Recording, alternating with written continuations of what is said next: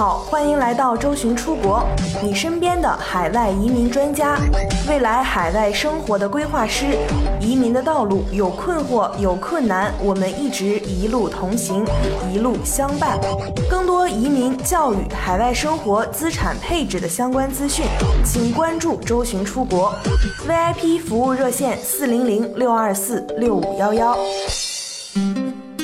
月一号之后，各州州担保政策均多少有所改变，请认真看好资讯，不要被哗众取宠的文章误导。上周六有人说出移民职业配额，结果过了一周，移民局都没有任何动作。七月十二号就要公布新财政年第一期的 EOI 邀请，这个职业配额到底和移民有什么关系呢？简单的说，邀请技术移民是从高分到低分邀请。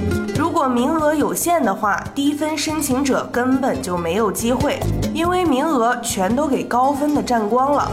比如会计专业，现在独立技术移民七十分都勉强排上号，就是这个道理。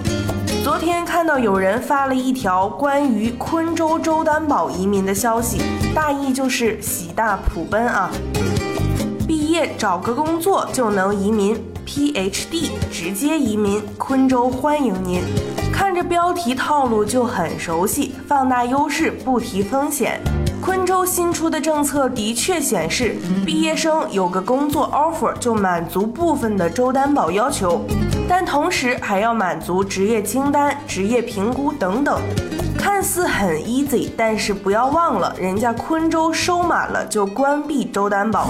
很明显，州担保的配额也不多，之前开开关关都不知道多少次了。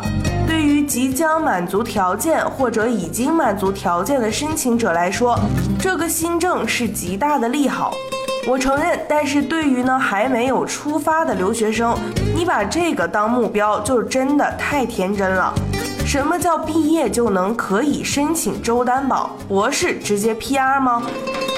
所以说，当不专业的人抄专业的东西的时候，他们根本就不懂得什么叫做身为媒体的责任感。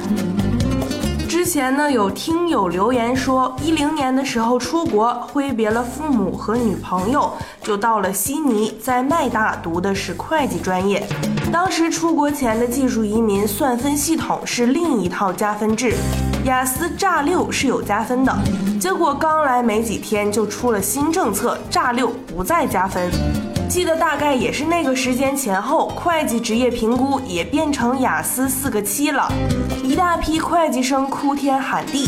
当时呢，不少人哭天喊地啊，觉得移民政策严苛到极点了，这炸七哪是正常人考的呢？当下就有不少人回国。再过了没多久，职业年的系统出来了。等到二零一二年，移民局又上新了 EUI 邀请系统，同时雇主担保幺八六幺八七诞生，雅思要求提高到四个六，一样的铺天盖地的呜呼哀哉又开始了。不少人又走了，澳洲又迎来了不少新人。有人从本科到硕士熬了五六年，依然在熬。有关澳洲移民的事情，从 BBS 到朋友圈，再到公众号，从 QQ 空间到博客，再到微博、百度知道、知乎，获取新资讯和吐槽的渠道越来越多。唯一不变的，总归是怎么老让我碰上不好的时候。这么多年来，每一年类似的事情都在上演，将来呢，可能也不会停歇。记得零八年之前，澳洲读个 TAFE 轻松移民的黄金一代崩塌，新的政策导致当时毕业的一大批人处于尴尬的境地，当时政府也没想好怎么接受或处理那批毕业生。过渡期间，不少人离开，也有人坚持了下来。再到后来的新评分系统，限制配额、限制专业，到今年的四五期、癌症晚期等等，后面肯定还少不了朋友圈出现的震惊、重磅、突发类新闻。所谓变化无常，在澳洲移民政策上体现的淋漓尽致。这些年。看来唯一不变的就是政策一直都在变化。现在周担保是有部分利好了，那你来呀，但是同时呢，也要承受住风险。对了，这还不够，你要记得掂量一下自己的能力。没有雅思四个七保底，没有足够的资金当垫背，最后很可能就是出局的命运。